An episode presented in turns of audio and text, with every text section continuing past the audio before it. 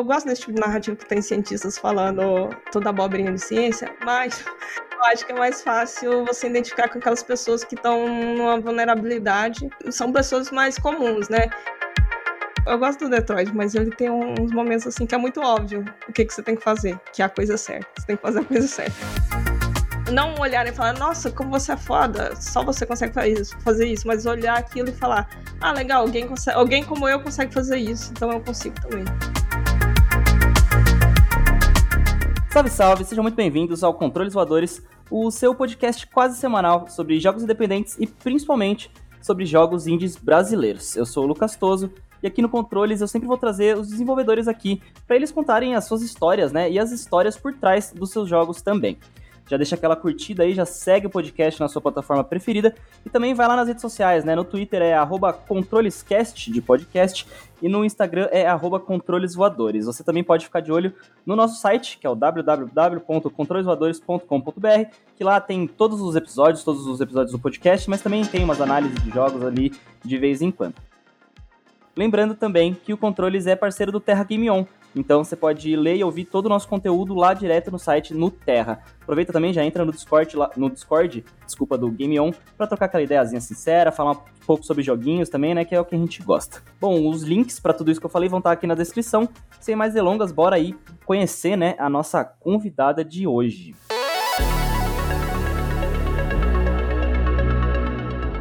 Nesse episódio de hoje, né, o nosso 26 episódio, tenho o prazer aqui de chamar a Michele Santos, ela que é desenvolvedora calejada já aí do cenário brasileiro, ela fundou a Fanbytes Game Studio lá em 2013, então já tem quase 10 anos só de estúdio, né, mais o tempo antes ali da Fanbytes, já trabalhou com diversas animações também e recentemente lançou um jogo narrativo muito massa que a gente vai falar um pouco mais aqui nesse episódio, que é o Neve. É, Michele, seja muito bem-vinda aqui ao Controles Voadores. É, é para você se sentir em casa também, né? E já preparar, porque a gente vai falar um pouco sobre esse seu caminho, essa sua trajetória e também sobre esses vários títulos aqui que eu te dei, né, nessa introdução. Eu que agradeço o convite, Lucas, e é uma honra estar aqui no programa. Eu ouço muito o podcast. Massa, que bom, que tá massa, legal, que legal. Tá. Vamos começar pelo básico, né? De onde você é, né? É... E se você mora no lugar que você nasceu, você se mudou muito na vida, como que é a sua trajetória enquanto pessoa, Michele? Eu sou Uh, eu sou natural, na verdade, de Aparecida de Goiânia, que é uma cidade meio que na região metropolitana de Goiânia, Goiás. Legal. Uh, e eu nasci nessa região que é bem periférica e agora eu tô morando uhum. aqui na capital. Ah, demais, demais. E você morou a vida inteira é, uhum. aí em Goiás, trabalha, trabalhou sempre aí também? Sim. E agora ah, o massa. trabalho remoto facilita muito que eu continue por aqui, no interiorzão Justo. mesmo. E, Michelle, assim, é, como que foi o seu primeiro contato com esse mundo dos videogames ali, né? Foi aquele videogame na infância, foi um fliperama que você jogou? Como que foi o primeiro contatinho ali da, da, da Michelle criança com jogos digitais? Então, é, eu tô naquela história clássica, né, do desenvolvedor que tem contato durante a infância. O primeiro videogame que eu tive contato, acho que foi um Atari. Uhum. Eu joguei aquele jogo, acho que é Pitfall, aquele do. Sim, sim. Do jacarezinho. Uhum. e aí eu vi aquilo ali, eu acho que eu tinha uns 5 anos, eu era bem nova, e aí eu fiquei mar maravilhada, assim. E meu pai, meus pais sempre uh, me incentivaram a jogar, tipo, eles nunca Legal. demonizaram. Meu, meus pais são pessoas bem simples, assim, com a formação é, simples, mas mesmo assim meu pai, tipo, sempre é, corria atrás pra gente ir em titles, aqui a gente chama de titles, mas eu acho hum. que as pessoas conhecem como fliperamas ou ah, locadoras. Sim, é. que é aquele lugar onde a gente ia pra jogar videogame, tinha várias uhum. consoles, né? E Pegava na sexta sempre... pra entregar só na segunda, né? Tinha é. essas manhas. E aí meu pai sempre levava a gente e até que ele comprou um console, né? Um Mega Drive, o console uhum. da criança brasileira dos anos 2000. e aí, daí a gente foi evoluindo. Play, é, Super Nintendo, Playstation 1, Playstation 2. Legal. E aí fui desenvolvendo essa paixão por jogos. Massa, assim, dessa época, ou até de hoje, até hoje em dia, assim, quais que são seus jogos, ou se for muitos assim também, né? Os seus estilos de jogos preferidos? Deixa eu puxar uma lista aqui de 100, não. é, eu acho assim, é, essa trajetória de jogos, né? O mundo mágico dos jogos. Enfim, eu era fascinada pelos jogos do, do Mega Drive, do Super Nintendo, até que um dia chegou nas minhas mãos o Silent Hill. Hum. e aí aquilo ali mudou muito o paradigma para mim, porque eu fiquei muito impressionada, assim, tipo. Porque uh, os jogos eles tinham muito um apelo assim com fantasia, né? Uhum. Heróis, enfim, castelo, dragão, essas coisas. E aquele jogo ele tinha uma pegada totalmente diferente. E para mim foi a primeira vez que foi perceptível assim, é o trabalho do, da arte uh, junto com a, a narrativa, e, enfim, contando uma história que para mim era muito inovadora. E eu, eu consegui perceber algumas referências ali do Iluminado e eu falei, nossa, esse jogo aqui é diferente. Parece um filme, nossa, como é realista. Você olha os caixinhos hoje em dia, né? É. É, e aí eu comecei a me interessar muito por jogos com essa pegada narrativa, né? Com historinha. Certo. E aí eu fui indo por esses jogos de uh, horror survival, porque eles tinham mais historinha, que nem uhum. o Resident Evil, Fatal Frame. Justo. O Silent Hill 1 ele também foi o primeiro jogo que eu joguei que tinha múltiplos finais. Daí uhum. uh, eu, eu fiquei muito impressionada com isso, porque né, isso é possível, isso é possível propor isso nos jogos. Eu, e aí eu fui consumindo jogos com essa pegada. Legal. São jogos que estão no meu coração. Foi formando ali já a sua é. cabeça, é. mesmo antes de você já pensar em ser, dev, assim, né? Sim. Legal. E como que foi é, é, o estalo para você perceber que não, não era só um, uma diversão, não era só um jogo em que você poderia trabalhar com isso? Porque eu vi que você é, se formou em design gráfico, né, na, uhum. aí na, na, na, Federal de Goiás. É, nessa época você já pensava em ir para o caminho dos games e ser uma desenvolvedora? Ou ainda não existia muito essa, essa ideia? É, quando, nessa época mesmo da minha infância, que a gente jogava muito, eu já pensava, nossa, eu quero muito fazer isso. Legal. E aí a gente, a gente era criança, nem computador tinha, né? A gente uhum. ficava pensando, ah, quando eu fizer um curso do PowerPoint, eu acho que deve até possível fazer um jogo no PowerPoint. Mas enfim. É, e aí, quando a gente conseguiu um computador, a gente começou a comprar aquelas, aqueles CDzinhos, né, da Digerati, uhum. que, que tinham ali da banca, né? Vinha com é, revista. E eu não aprendi nada, mas eu, eu consegui entender algumas, algumas coisas mais uh, basilares, né? O que, que era um, um engine, o que, que eram os componentes, né? Modelagem 3D e tal. E aí eu fiquei com isso na cabeça. E, uh, e quando eu fiz o curso de design gráfico, ainda me parecia algo impossível, mas uhum. assim, qualquer brechinha que dava no curso eu fazia. Tinha uma disciplina de é, mídias interativas que eu fiz um jogo de Tower Defense Acho Legal. que foi no Construct. Saudades Construct. Queria ver como é que ele tá hoje. É, e, mas o curso ele não tem essa pegada, né? Enquanto eu estava ali uh, fazendo o curso, eu entrei para alguns laboratórios que tinha na própria faculdade. Trabalhei lá. Um, um laboratório de mídias interativas, onde eu comecei um pouco a pegar. E tinha um laboratório é, de biologia que fazia é, objetos educacionais para o MEC. Caramba. E aí a gente podia propor jogos e coisas assim, só que tinha uma grande limitação de hardware, porque era, acho que uma das primeiras gerações de tablets para o ensino básico, uhum. então era pensar num jogo bem limitado, Sim. apesar do laboratório ser muito bem equipado. E, e na época eu tava ganhando muito bem, muito bem, assim, para um, uma recém-formada, e eu tava, nossa, que foda.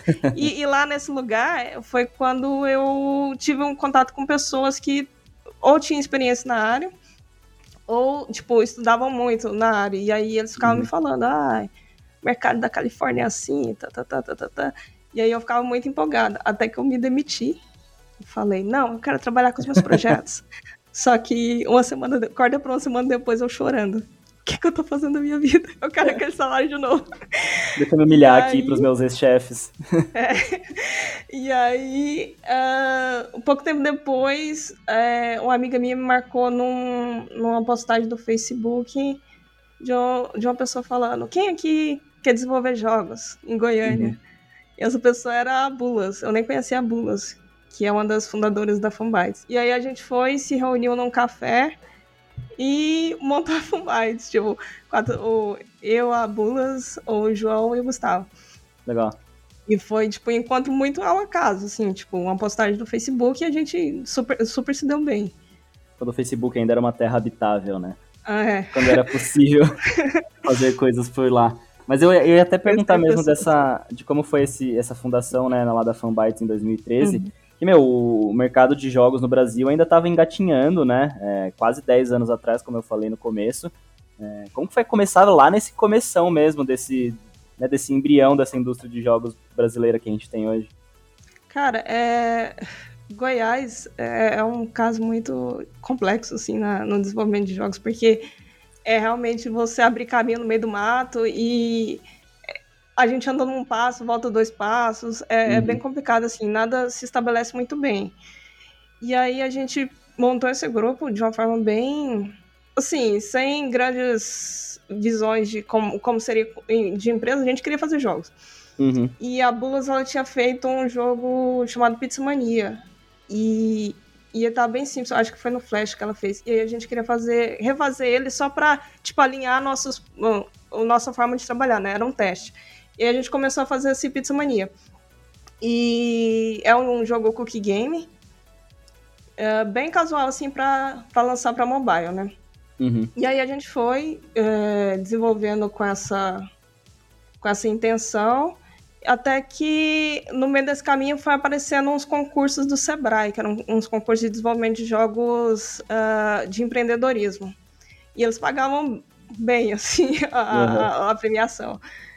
É, e aí a gente foi participar desses concursos e ia ganhando. E era tipo um ciclo de, de trabalho de um mês.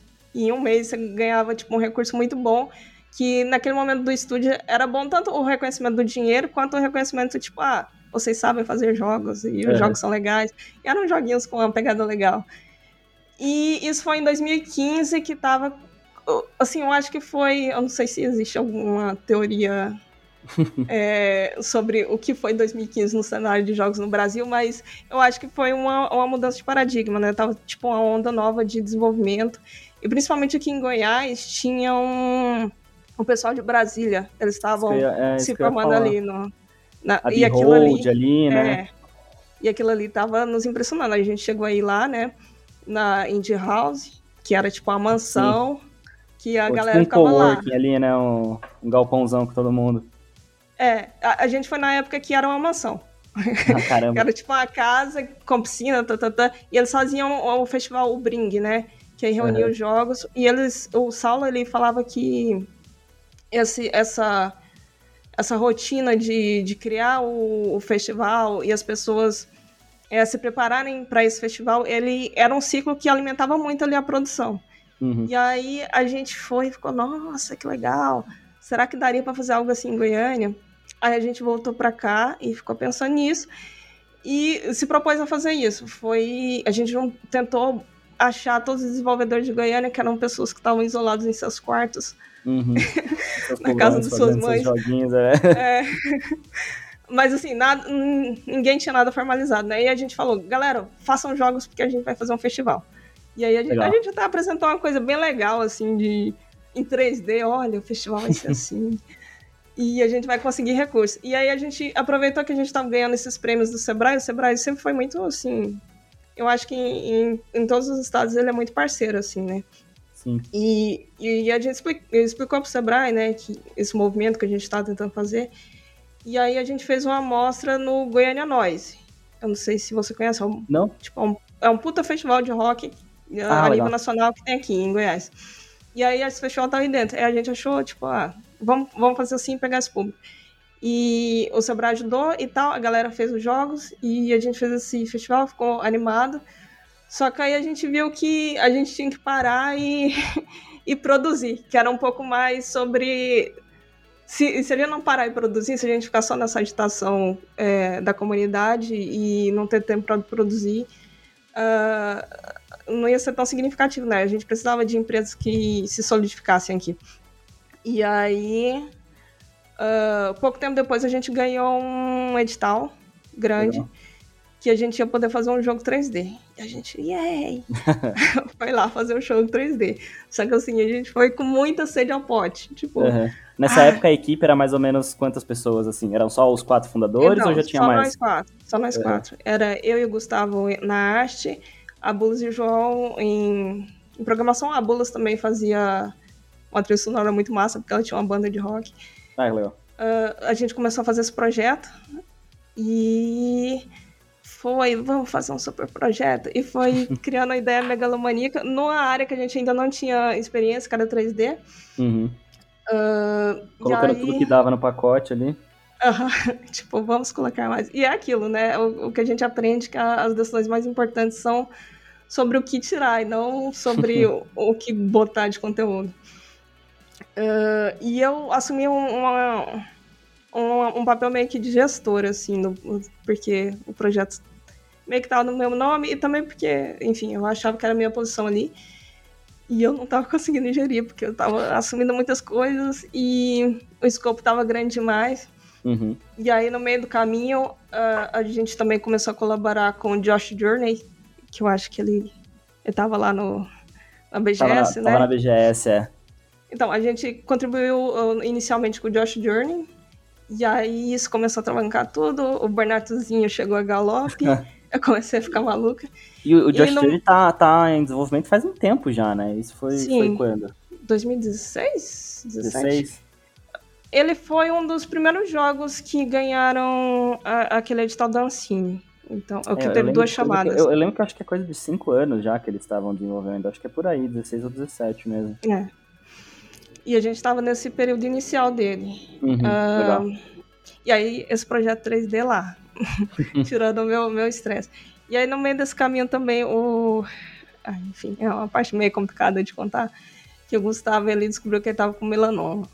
Nossa. E aí, enfim, é, foi um, um baque, assim. E uhum. aí, tipo, ele tentou levar como se fosse. como se as coisas estivessem normais e. Uhum. E tentou animar a equipe e tal, mas assim, foram uma sequência de processos que deram errado. E aí, no final, a gente entregou o que tinha para entregar ali, para concluir um, um, um, edital, mas não lançou comercialmente. Uhum. E aí eu fiquei bem frustrada, e, enfim. As certo. coisas acabaram terminando de forma trágica, assim, a gente perdeu o Gustavo. Ah, e aí eu fiquei muito mal com isso. E aí a gente ficou um tempo sem saber, assim, como lidar com a fanbytes, né? E aí chegou a pandemia. ah, é. eu esqueci de uma parte importante. Antes de chegar é. a pandemia, é, nesse momento que a gente estava meio de uma crise existencial e num luto e tal, Uh, saiu o Issues Luck, que é um projeto do Lip Treza, que também ganhou uhum. um edital da Ancine, e a gente foi trabalhar com ele, né, no desenvolvimento. Uh, e aí a gente começou a trabalhar nesse projeto. Por isso, assim, a gente nem teve muito tempo para pensar. Sim, foi uma coisa atrás da outra, assim. É. Né? E aí a gente começou a trabalhar nisso, e eu acho que é o que sustentou minha, um pouco minha saúde mental, ou fudeu mais com ela, porque eu só fui, tipo, ignorando o que, estava acontecendo, uhum. e bora, bora, bora. E é, a gente foi desenvolvendo, e foi um projeto muito especial, assim, porque ele foi muito bom, assim. Eu achava muito divertido fazer ele, uhum. enfim, uhum. ele foi bom, assim, realmente, com o meu psicológico naquele momento. E a gente foi fazendo ele durante a pandemia. Uh, e aí a gente ainda não tinha encerrado oficialmente a Fanbytes, mas aí o João conseguiu um trabalho no exterior e aí ele falou, ah, eu vou lá, né, pessoal. Então aí eu, considerei que foi o fim da Fanbytes mesmo, uhum. que a gente tinha que encerrar. E aí eu, eu dei a ideia pro João de que uh, a, gente poderia, a gente poderia terminar o, o jogo 3D em numa forma 2D. E aí eu falei para ele, ah, eu acho que eu consigo terminar. Como eu conseguiria, mas eu acho que eu consigo. E aí ele falou: Ah, não, vou fazer um, um, um esquema aqui para você. E aí ele construiu uma, uma, tipo, uma estrutura de ferramenta que me permitia terminar o jogo sozinha, sem muita programação. Uh, porque a gente usa a linguagem do Ink. Uhum. Que eu acho sei, que, sei. Né, que galera usa. narrativas ramificadas ali, né? O uhum. pessoal do, do Sky Caravan falou do. Foi a primeira vez que eles falaram. Que eu ouvi alguém falar do Ink aqui no ah, episódio ah, com eles, eles falaram que eles usaram também, assim, e que parecia simples, mas que foi um, um, trabalhão, assim, aprender e masterizar a ferramenta. Ah, eu, eu achei simples, porque, assim, para quem não entende o básico de, de programação é legal. Uhum. Uh, só que aí você tem que pensar de uma forma, né, é, estruturalmente, para ele funcionar bem, integrado ao a Unity. E aí o, o João ele fez essa integração do Unity que me permitia tipo chamar imagens, chamar cenas Legal. dentro da, dessa, desse roteiro interativo, uh, chamar coisas de interface, enfim, quase que. Quase uma nova engine, assim, né? uma nova engine. é, meio que isso. E aí eu, eu, só tinha que alterar algumas coisas na Unity, assim, que são é, um, um, trabalho visual mesmo na Unity, que pra hum. mim era mais de boa. E aí ele fez isso para eu terminar o jogo 3D que a gente não terminou. E aí ele me deu isso e foi. Aí é, surgiu esse edital da, da Aldir Blanc, que era um edital emergencial para as artes no, na pandemia. O meu marido foi e falou, ah, participa lá. Só que eu tava assim, eu ainda tava com certo trauma de editais e não terminar é. o jogo. Eu fiquei muito frustrada e tal, e me sentindo muito culpada. E, mas eu fui, acabei levando, e era a ideia do Neve. Então, assim, eu contei uma história longa para falar que o pra Neve, chegar. O, o, parte desse processo, enfim, que vem de, de uma ferramenta que o João fez, que vem de um fracasso de outro projeto. Uhum. Uh, e aí é isso. E aí eu desenvolvi o Neve. Certo. Uh, e também eu terminei o Wishes Luck. O Wishes Luck, a gente terminou o desenvolvimento, ele vai ser lançado ano que vem. Tava no ele Big ganhou, desse ano, né? Ganhou o, prêmio é, de melhor jogo mobile. De melhor jogo mobile na Big. Legal. Eu, eu fiquei muito surpresa. Eu, meu Deus, a gente conseguiu. E isso foi muito, muito positivo, assim, porque era uma fase que eu tava de muito dúvida, e aí uhum. receber foi muito legal, assim. E um reconhecimento, né, de todo, todo, todas as batalhas, os trabalhos. Mas a gente vai falar um pouco melhor sobre o Wishes Luck depois.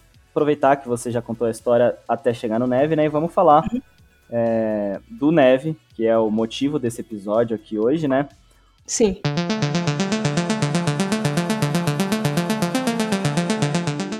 Como você falou, é, é, é, o, o Neve ele é uma coisa mais autoral mesmo, uma coisa mais sua, né? É, não, é, não tava nem ali sobre o, o logo da Fanbytes, vocês enquanto estúdio, nem do nada Black Mollusco, que vocês estavam ajudando ali no, no, no coisa. É, é, isso mesmo, é uma história bem pessoal sua, uma história, é, uma ideia sua, um projeto to totalmente seu? Isso, eu, eu, tenho uma gaveta de ideias que uhum. é só metafórica, porque é um arquivo no Drive, que eu reúno várias ideias assim de jogos. E aí, quando surgiu esse edital, eu, eu pensei que esse jogo se encaixaria com essa estrutura que já tinha pronta, porque o edital ele, ele estabelecia seis meses de desenvolvimento. Uhum. E é um edital que não foi feito para jogos, ele era de arte feminina. Eu que dei a louca de ser para jogos e o, o, dinheiro era mísero, assim. Uhum. Uh, e aí eu pensei, ah, com, com isso aqui eu consigo fazer, desenvolver sozinha, sozinha entre aspas, né? Porque eu contei com a ajuda de várias pessoas. Mas assim, é porque eu assumo várias, vários chapéus ali no desenvolvimento, né? O roteiro, a arte e, em certa medida, uma programação, né? Essa programação do roteiro interativo. E aí, sim, é, é uma história minha que eu não... É, o, o que eu pretendia era com esse recurso do edital, porque são seis meses de desenvolvimento, é, era lançar essa versão que é meio que uma demo, Uhum. Vertical slice, só que não é bem vertical porque a pessoa ela tem acesso ao jogo inteiro, né? Inclusive, é. isso é algo que depois eu vou falar sobre o lançamento, mas eu ia disponibilizar porque eu, eu achava justo, porque é um edital público, as pessoas terem a experiência inteira do jogo, né? Uhum. E Legal. é isso, eu, eu tentei fazer um jogo inteiro em sete meses. Loucura. E vamos falar um pouquinho sobre o que é o Neve, né? O Neve é, é esse jogo de aventura narrativa, como, como você já falou, em que você é a capitã de uma nave é, cargueira, né, que, que, se perdeu da sua rota e acabou num planeta isolado lá, é, com problemas. Você, enquanto capitã, você está presa na sua câmara de criogenia e aí você precisa contar com suas duas tripulantes, né, que uma é uma, uma engenheira mais velha, pavio curto ali, experiente, e a outra é bem o, o oposto, né, que é uma, uma, novata, muito misteriosa, muito meio medrosa também, assim, que tá bem, é, tá bem preocupada com essa situação. E também com uma inteligência artificial meio duvidosa ali, né? Meio, meio sombria, que você não entende muito bem o que, que, que ela tá querendo. E você precisa ajudar essas suas é, duas tripulantes a pegar um componente de uma outra nave que está caída nesse planeta para vocês conseguirem sair, né, de, voltar para sua rota, voltar para a Terra. E aí tem todas, né, todas os, as tramas aí no meio disso.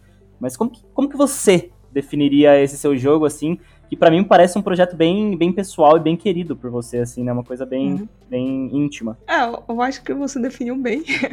e eu tô, eu tô trabalhando muito pra, essa, pra, pra, gerar essa explicação curta, que eu consiga fazer um pitch de elevador dela.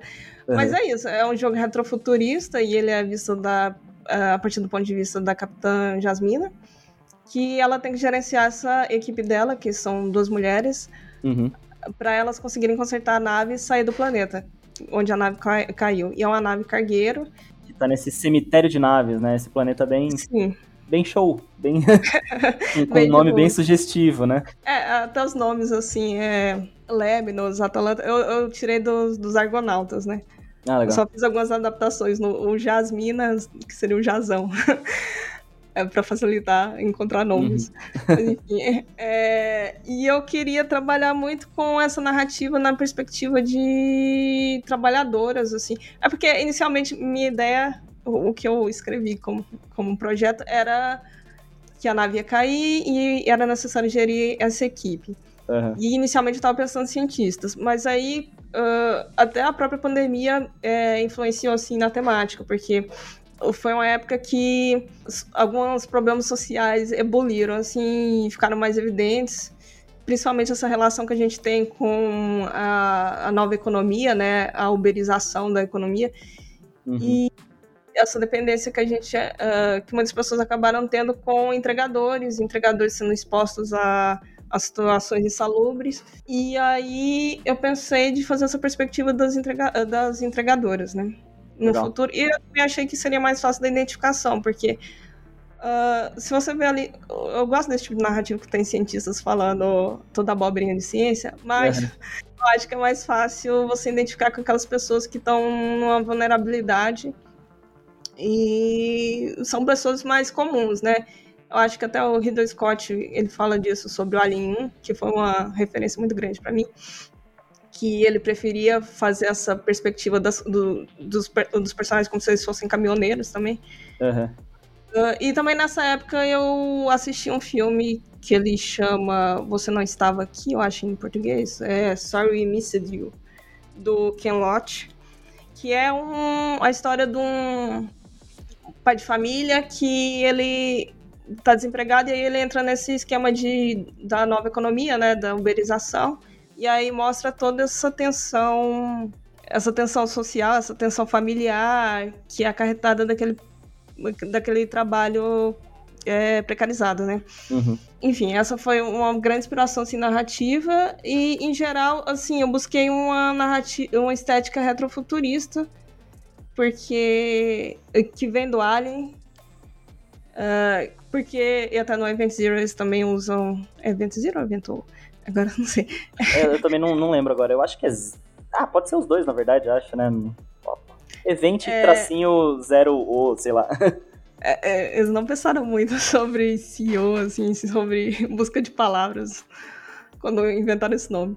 É. E essa estética retrofuturista, que é uma, para quem não conhece o termo, é uma visão do, do passado, uma visão do passado, do futuro sobre a visão do passado, né? Seria tipo, principalmente a visão é, antes dos anos 90 sobre o futuro. E aí, uhum.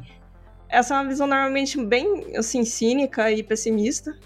Normalmente, filmes que usam essa estética, ela vai trazer ali uma crítica social, tipo o próprio Alien, aquele ah, esqueci o nome. Tem o Brasil também, um filme do. É. Né, o Doze é. Macacos também ali, não sei se você já viu. Que é aquela coisa meio que é o futuro, mas é uma coisa meio precária, né? Aham, sim. E, e, e, é um futuro também que ele não é o que a gente pensou hoje sobre usabilidade, né? Um futuro confortável, normalmente. E aí os problemas sociais de hoje, eles são herdados para esse futuro. Uhum. Eu pensei nisso, foram referências fortes assim sobre estética, e também era uma estética que seria um pouco confortável para fazer uma pessoa só produzindo aquela arte ali.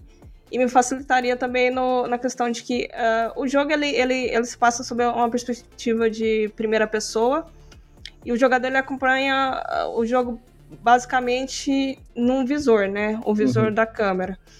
E aí a, a imagem que tá ali naquele visor, ela tem uma estética assim de found footage, de câmera de.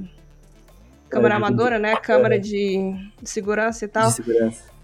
E, enfim, essa estética me ajudar, uh, ia me ajudar a criar esses assets uh, mais facilmente. E também a interface, uma interface que eu não ia ter que pensar tanto em usabilidade e tal, a referência é um pouco fácil, assim.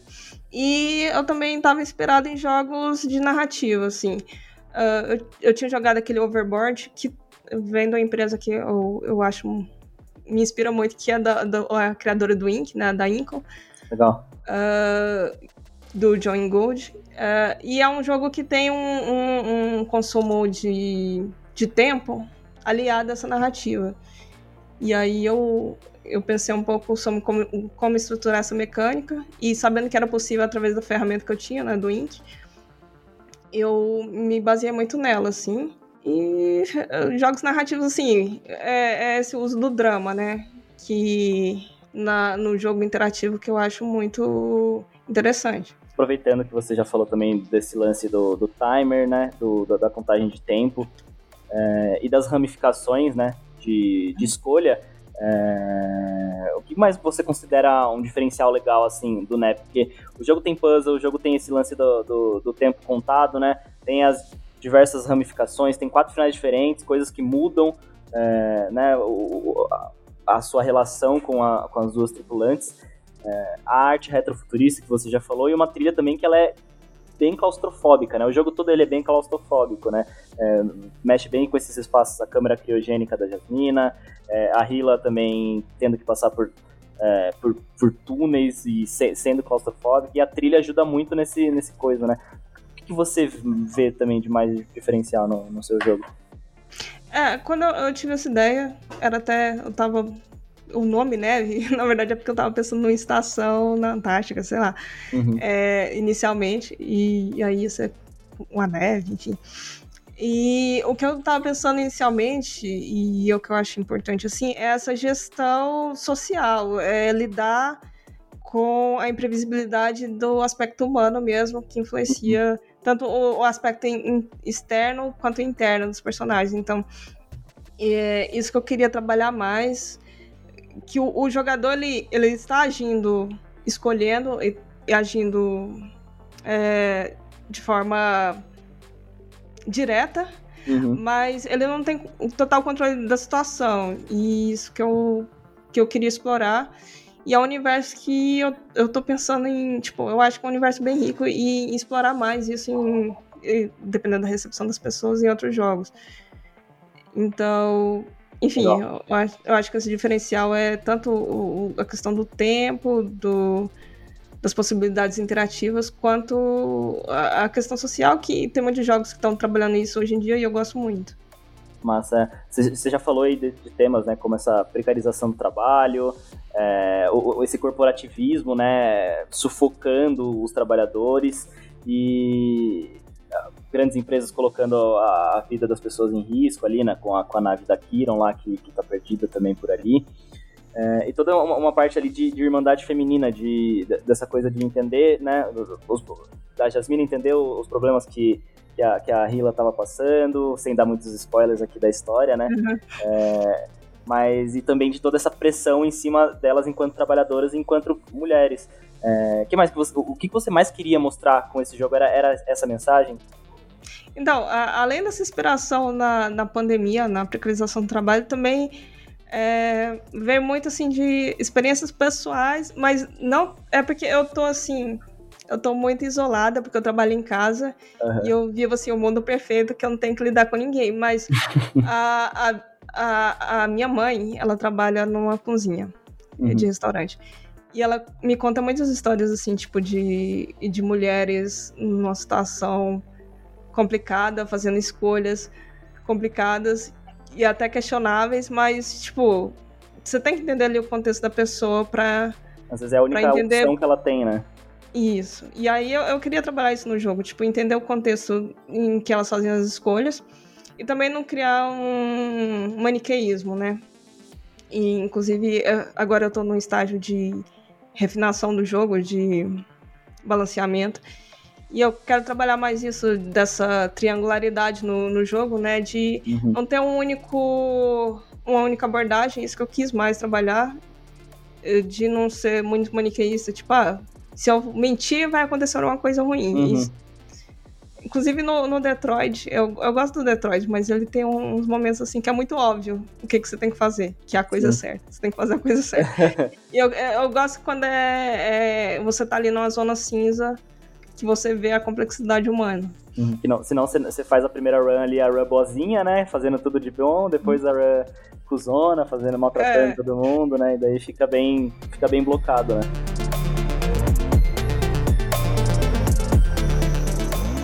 Você falou pra mim, né, quando a gente conversou um pouco antes, que o Neve você viu o Neve também ali como uma possibilidade de fomentar o desenvolvimento de jogos aí na área, é, na sua área em Goiás ali, né? Principalmente pela, pela lei, é, pelo incentivo da, da lei ali que você pegou. Me fala um pouco mais desses profissionais que ajudaram é, você no trabalho ali, né? São três desenvolvedores daí, da, da, da região mesmo, de Goiás, é, ou, ou, não, são pessoas de fora? Como que foi é, conseguir trabalhar com outras pessoas no, no, no, seu projetinho pessoal ali, que começou só você?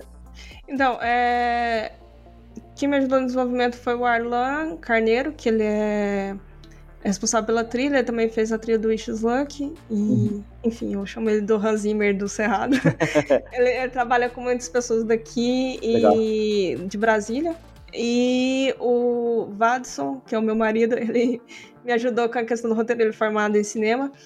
E aí ele me ajudou com essa composição do universo e tal. E uhum. sempre é bom ter alguém pra você conversar sobre. Ah, tô tendo essa ideia, pra validar ideias e tal. E ele me ajudou aí. E o Pedro, ele chegou. O Pedro Henrique, ele chegou mais para me ajudar numa questão ali do, do, de uma programação do, das legendas. Porque uhum. o, o trabalho já estava meio que quase todo pronto pelo João, né? O, o trabalho de programação. E assim, o recurso era muito pequeno, então foram as pessoas que eu consegui agregar, mas assim, eu queria agregar muito mais pessoas. E assim, já falando sobre que você mencionou sobre o, como esse projeto está inserido no, no desenvolvimento aqui de Goiânia, de Goiás, uh, essas leis elas não têm essa previsão para jogos aqui em Goiânia. E a, a gente está até com um movimento aí no, na secretaria e tal, para que sejam incluídos os jogos no, nos editais daqui, porque uhum. é algo que impede muito o crescimento do, do mercado aqui local. E, enfim, eu acho que produzir jogos também ajuda no, no, no, cenário, né? É o que mais ajuda, né? Porque você vai envolvendo, ainda que nesse, nessa, nesse contexto de pouco recurso, você envolve alguns é, desenvolvedores e tudo bem.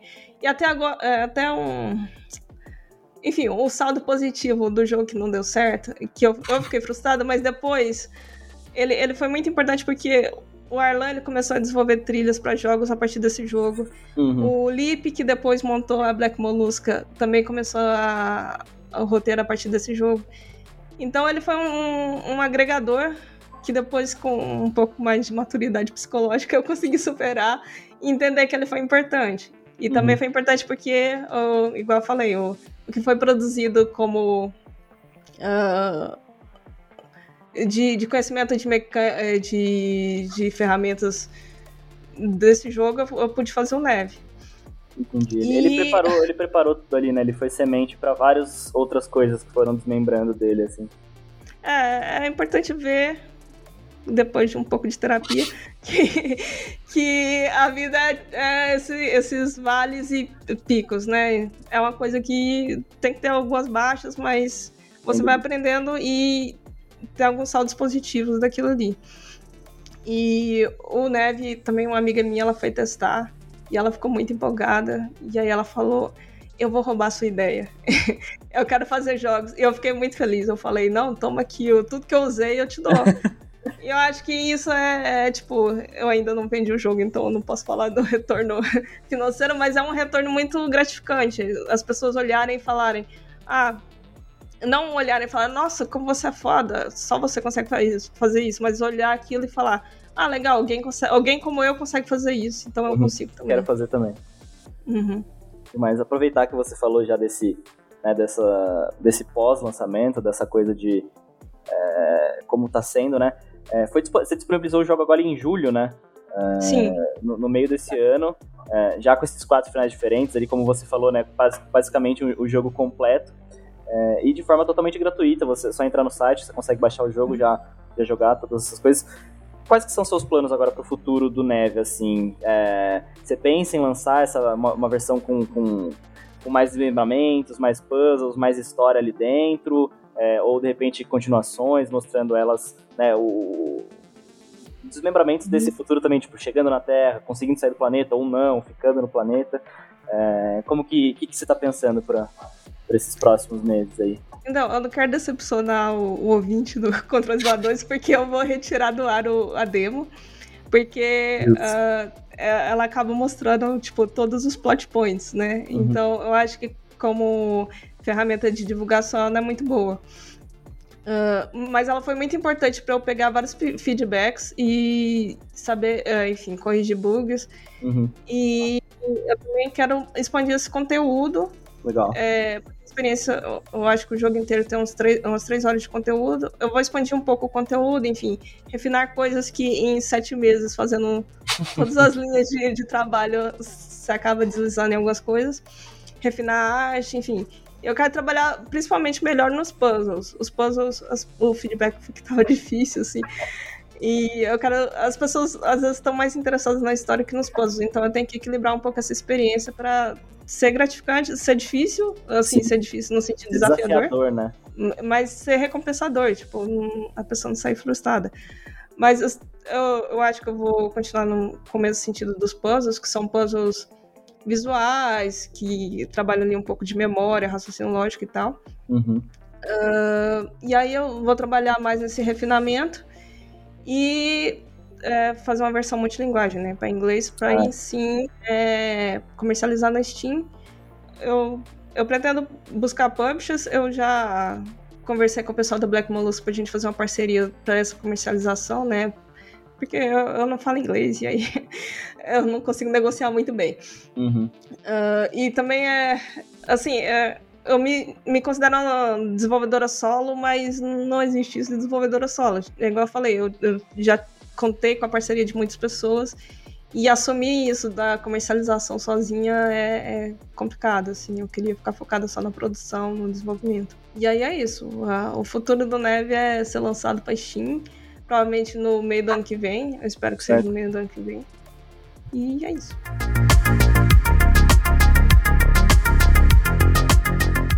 Falamos do Neve aí, falamos bastante sem spoilers do Neve também, porque, como você disse, né, você vai retirar essa demo completinha, então não vamos estragar a experiência, mas é, futuramente também vou subir lá no site um, reviewzinho ou, alguma coisa assim, uma opinião do, do, que eu achei do jogo.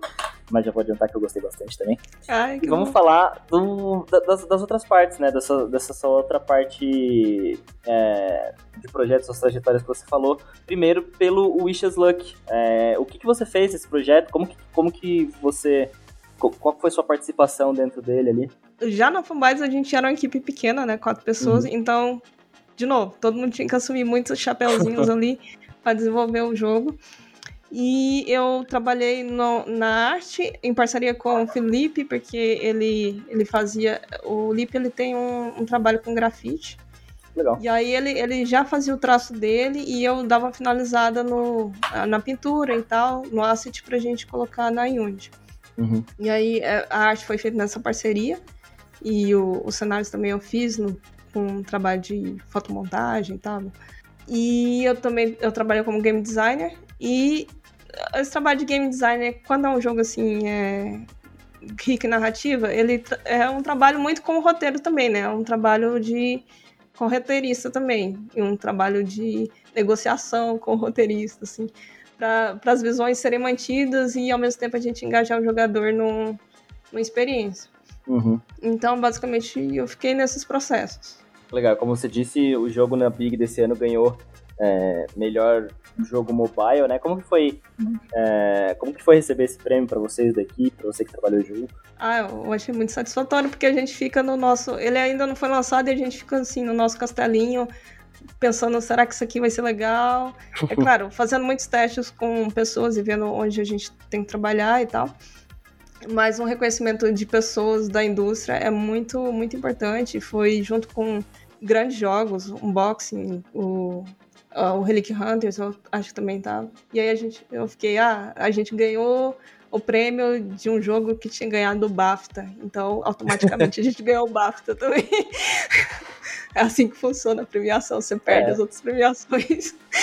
Não, mas enfim. Você herda todos os títulos. Enfim, brincadeira, né? Mas é, foi muito legal, foi muito importante e é algo que é, é um selo de qualidade que pode ajudar o jogo a se alavancar, né?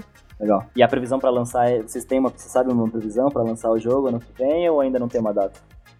Eu acho que também é ano que vem. É, porque é. esse jogo agora é, ele é da Black Molusca, né? Que o Felipe, no, nesse, nesse período, ele criou a Black Molusca, que é um estúdio que ele tem pretensões assim de fazer jogos com ricos em narrativas. Legal. É, tentando se destacar aqui no mercado local, que tem poucos estúdios com essa característica, né? Na verdade, tem poucos estúdios em geral, né? Mas poucos estúdios com essa característica. E aí eles devem lançar no início do ano que vem. Massa, e o outro jogo que você falou que você participou foi do Josh Journey, né? É, o jogo da uhum. província, uhum. é, que também estava lá no, no, no estúdio da Killbyte na BGS 2022. E saiu para todas as plataformas aí, né? Você fez a parte de, de, de background, né? De, de, arte também? Não, não. No Just Journey eu, eu não trabalhei. Ah, tá. É, diretamente. É, diretamente nele. Quem trabalhou foi mais o resto da equipe da Fanbytes. Entendi. Mas eu conheço o pessoal lá do, da província, uhum. eu já trabalhei com eles em animação e, tipo, eu. Enfim, eles são daqui de Goiânia também. E eu acho super legal que eles estão é, alcançando esse destaque de jogos e que eles continuem produzindo também, porque eles têm uma visão assim do audiovisual que eu acho que às vezes dá uma particularidade assim pro jogo, né? Tem uma estética muito de animação assim, bem Sim. bonitinho e tal. Parece tudo bem feito à mão assim, né? Bem, foi é. feito à mão na verdade, né? Então tem uma estética realmente muito legal. Mas a outra parte sua, é, fora do, do, dos jogos, você também trabalhou com animações, né? Conta um pouco como que é, como foi essa experiência sua na, na Mandra Filmes. Então, eu trabalho com esse estúdio daqui de Goiânia, que chama Mandra. Eles fazem uh, séries animadas, fazem. Uh, também fez o primeiro uh, longa de animação que eu participei aqui de Goiânia, né? De Goiás, do Centro-Oeste, né? Eles, eles pegaram esse título, o primeiro longa de animação do Centro-Oeste. Uhum. E, e, tem essa coisa que também é do mundo dos jogos aqui, do cenário de jogos, que é a gente trabalhando nesse nidetismo eu falei certo? Aqui na região, tipo assim, ah, o primeiro jogo, enfim, que ganhou o Big, o primeiro. Que é importante a gente dar esses passos, porque muitos profissionais acabam saindo daqui, né? Porque não tem uhum. oportunidade. Mas os, os que ficam, é importante eles darem esses primeiros passos aqui em, em vários cenários. E essa experiência eu também estou tendo desenvolvendo animação, que é o meu segundo emprego. que é o que paga as minhas contas. Uhum. Eu também trabalho com o pessoal aí de São Paulo, o show da Luna, né, que é da TV Pinguim. E eu, eu acho que são competências muito importantes também para os jogos, que me ajudam nos jogos. Eu faço cenários, mas eu também estou pegando um pouco de animação. Enfim, são áreas que eu amo muito e eu tenho muito privilégio de, estar nelas, atuando nelas. Legal, você falou um pouquinho também do, do futuro do Neve aí, que, né, esse lançamento comercial para o ano que vem é, com um jogo mais completo, mais polido. E você tem planos assim para para Michelle enquanto deve, enquanto mais pessoal assim, você, quer estudar mais alguma área, quer fazer alguma coisa, você você planeja assim para os próximos anos é, seus enquanto deve? Então, eu tava nesse processo de estar muito perdida depois de todos esses acontecimentos e o Neve foi um pouco esse processo de cura, assim, de eu entender. Ah, ele até ficou como finalista em narrativa na SB Games. Nessa versão que tá, eu achei muito importante, porque já sinaliza que tem um caminho legal ali sendo seguido. E, enfim, e o Big também, enfim, eu fiquei. Ah, é, eu acho que eu sei fazer isso aqui. é, Era uma validação e... que estava precisando ali, né? Eu ainda estou muito em dúvida sobre uh, o que, que eu quero enquanto empresa. Eu tive até que por algumas burocracias profissionais, mudar minha, meu, minha estrutura empresarial, que agora uhum. é a microempresa. E aí isso também me fez refletir um pouco, tipo, será que essa nova empresa que eu tenho agora deveria montar um estúdio? Mas por enquanto eu tô vendo muito essas parcerias pontuais para criar jogos autorais. Uhum. E como essas parcerias podem também ajudar o pessoal aqui que, que quer desenvolver jogos. Uh, se eu vou trabalhar numa empresa grande, depois eu não sei. Mas eu, eu acho que é isso. Eu, tenho muitas ideias na, gaveta e eu queria colocá-las na luz do dia, assim. Uhum. E o Neve também é um jogo, assim, que eu. Sabe, assim, é um jogo que eu queria jogar. E uhum. agora ele existe. E se eu não tivesse feito, ele não ia existir no mundo. E é tipo o Villanova, né? Que ele fala, ah, eu, eu, faço os filmes que eu quero assistir. Então acho que é uma oportunidade de eu fazer algo que eu quero jogar também e essa uhum. satisfação de jogar o jogo. Legal. E você já sabe, já, já tem uma ideia de qual que é o próximo jogo que você quer jogar barra fazer? Ou ainda não tem nada engatilhado? Tá focada totalmente no neve? É segredo. não, assim. segredo de estado é... aí. Uh, eu tenho uma ideia de um projeto também que eu tava pensando em submeter para algum edital, uh, que vai trabalhar também uh, algumas dessas, dessas mecânicas que eu desenvolvi, uhum. enfim, dessas ferramentas que eu desenvolvi de gerenciamento de tempo e tal. E eu não sei como fui pega desprevenida, então não sei como vender a ideia, mas é algo muito inspirado no Janela Indiscreta, isso. Sim. Então, eu tô. Eu, porque eu, eu tô muito, assim, um pouco obcecada nessa ideia de narrativa de câmera, uma narrativa contida no espaço. Uhum. E como trabalhar, como trabalhar isso de uma forma legal, que faça o jogador se colocar num, num, num, numa situação limite, assim, de escolhas desconfortáveis. Né? Difíceis, né? é.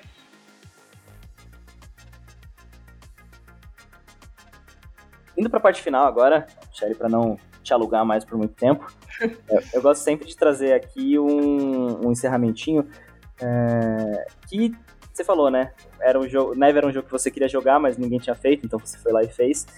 E nesse meio tempo, você tem conseguido jogar alguma outra coisa? O que, que você que você tá jogando nessas últimas semanas, assim, tentando tirar do backlog ali? Como que tá? é, o difícil é que quando você faz jogos, você não joga jogos porque você tá muito ocupado. Mas eu consegui um tempinho para jogar As Dusk Falls. Uhum. Falei certo? As Dusk Falls. Sim. É, que é um jogo também com uma pegada narrativa e ele também foi conhecido como o jogo do PowerPoint. Porque ele usa também imagens estáticas, ele tem um, uma solução estética que eu achei bem legal mas que causa um certo estranhamento, mas ao mesmo tempo eu olhei, eu joguei agora, né? Eu falei, nossa, olha o neve aí. Uhum. Se as pessoas gostarem disso aí, elas gostam do neve. E eu achei bem legal, assim, é, essa temática de drama e tal. E foi o último jogo. É, você tem algum lançamento que você tá de olho aí desses próximos, desses próximos meses? Algum jogo, algum, algum jogo que você tá esperando muito? Algum jogo que eu tô esperando? eu não sei, eu tô um pouco perdida nos lançamentos. Mas eu queria muito jogar o Immortality, que já saiu. Uhum. E ele tá ali na minha lista de, de jogos, porque eu acho muito legal o, o trabalho do Sam Barlow. Nossa, inclusive e... hoje saiu lá os indicados do Game Awards e é um dos mais indicados. Foi ah, é? indicado é? a melhor narrativa e tal, então reconheceram. Que massa. É, e eu acho que ele também inova muito nessas mecânicas, né? E nessa forma de contar histórias. E ele faz uma coisa que eu não tenho coragem de fazer, que é trabalhar com vídeo. Porque aquele tipo de atuação com jogos tem umas coisas que são muito bregas, né? tem umas coisas que saem. Pode dar muito errado. Aí com ele não dá errado. Eu acho, acho bem legal. Massa, massa.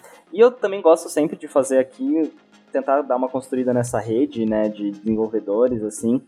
É, você tem algum jogo que você gostaria de indicar, ou desenvolvedor que você gostaria de indicar para as pessoas ficarem de olho, ou para eu trazer aqui também no Controles, para conhecer do jogo? Ah, eu vou puxar sardinha aqui para Goiás. É, joguem o Josh Journey se você quiser convidar o pessoal da província, é um pessoal que tem experiência no audiovisual e pode dar uma, uma perspectiva diferenciada, assim, dessa transição Legal. do audiovisual para os jogos. E tem o Arlan, que tra trabalha aí com trilha sonora e ele tem uma vivência muito bacana aí no, no cenário de desenvolvimento também. Massa, massa. O, o Josh Journey eu consegui jogar lá na BGS, hum. achei muito massa. E já tava é. nos planos mesmo trazer aqui a, o pessoal da província para falar um pouco sobre o jogo. Ah, que legal. Legal, legal. Bom, Michele, primeiro de novo, né? Muito obrigado pela participação, por falar um pouco aí, por se abrir, por, por falar coisas que, é, que são difíceis de falar, eu imagino. É, obrigado por ter compartilhado isso com a gente. E se tem mais alguma coisa que você gostaria de acrescentar, algum tema que a gente não tocou aqui que você acha importante é, pontuar? É, eu.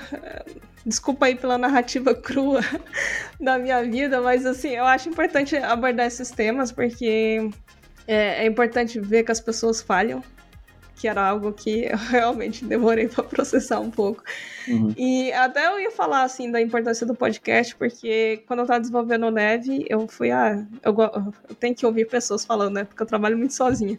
Uhum. E aí eu, ah, deve ter algum podcast no Brasil que fale de jogos. Aí eu achei o podcast, e ah, especialmente um capítulo do com Alex Laia, do iPod Digital. Sim, e aí ele, ele, fala nesse capítulo, nesse, nesse episódio, que capítulo não, é, nesse episódio sobre. Ah, a gente tava. Foi muito rápido o que ele falou. Ele falou: ah, a gente tava desenvolvendo um jogo pro edital, mas nunca lançou. E ele falou e continuou falando. Uhum. E aí, tipo, com naturalidade, eu falei: nossa, é possível errar? Aí tá liberado a gente errar e, e não dá certo? E, tipo assim, é uma coisa muito simples, mas que tem, teve um impacto, assim, de, na minha confiança. E eu acho que é, é essa importância da gente é, compartilhar essas, essas experiências. Tem até um, um, um workshop ali do, da GDC, né? O Failure uhum. Workshop, né? Que é o pessoal compartilha as coisas que deram errado. Eu, e é muito importante isso, assim. E, sei lá, eu espero que meu relato chegue em pessoas que estão em zonas que não são tão bem desenvolvidas em jogos, nessas longe desses polos, e, tipo, é possível fazer jogos e encontre pessoas de uma forma é, inusitada no Facebook ou em alguma plataforma, mas tem gente querendo fazer jogos em todos os lugares, então. Nossa, eu fico, fico muito feliz mesmo de ouvir, emocionado também de ouvir você falar isso, que é, um, um, episódio daqui do, do Controles ajudou você no momento que você estava precisando. É, e quando eu montei o podcast, eu, eu, pensei muito nisso também. Eu falei, eu posso convidar o Marcos Castro para falar de A Lenda do Herói 2 e ter um monte de visualização, sabe? Ou falar do, uhum. do jogo do Selbit. Mas esses jogos não precisam de divulgação, sabe? tipo, essa galera bate financiamento coletivo em duas horas e triplica isso. Então, não, eu, eu, sempre tive muito claro que não era com, essa, com esses jogos indies brasileiros que eu queria falar, eram com os jogos indies brasileiros que falham, que não conseguem o financiamento coletivo e que precisam fazer de novo, tentar de novo e bater a cara. Então eu fico muito feliz uhum. mesmo de ouvir você, de ouvir, de ouvir isso de uma desenvolvedora, assim. Então, de novo, muito obrigado pelo relato, muito obrigado pela confiança de dar esse relato, né? E por ouvir também. Sempre bom saber que estão ouvindo o podcast, sabe? Massa. Olá, olá, sim, toda semana. Legal demais. É importante que tenha a mídia voltada pro, pro desenvolvimento brasileiro, sabe? Ah, legal demais. Um episódio emotivo aqui.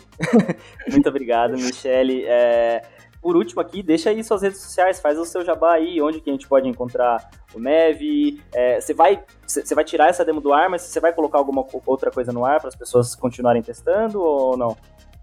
Onde a gente, onde a gente encontra essas informações? Eu, eu, não sei. Eu não sei se eu vou colocar outra demo no ar, porque eu fico um pouco preocupada com isso de early access e as pessoas uhum. acharem que aquilo ali é a qualidade final. Apesar de eu ter muito orgulho do que eu fiz até agora. Mas enfim, pessoas entrem no www.neve-game.com que se a demo não estiver lá, pelo menos vai ter alguma informação para vocês acompanharem, uma newsletter. E é isso, eu acho que ali condensa todas as informações que as pessoas podem procurar. Legal, legal demais. Vou, eu vou deixar esse link também no, na descrição do podcast, então se você está aí ouvindo, já vai lá, já clica e já vai saber um pouco mais sobre o Neve. Eu que agradeço. Tchau, galera.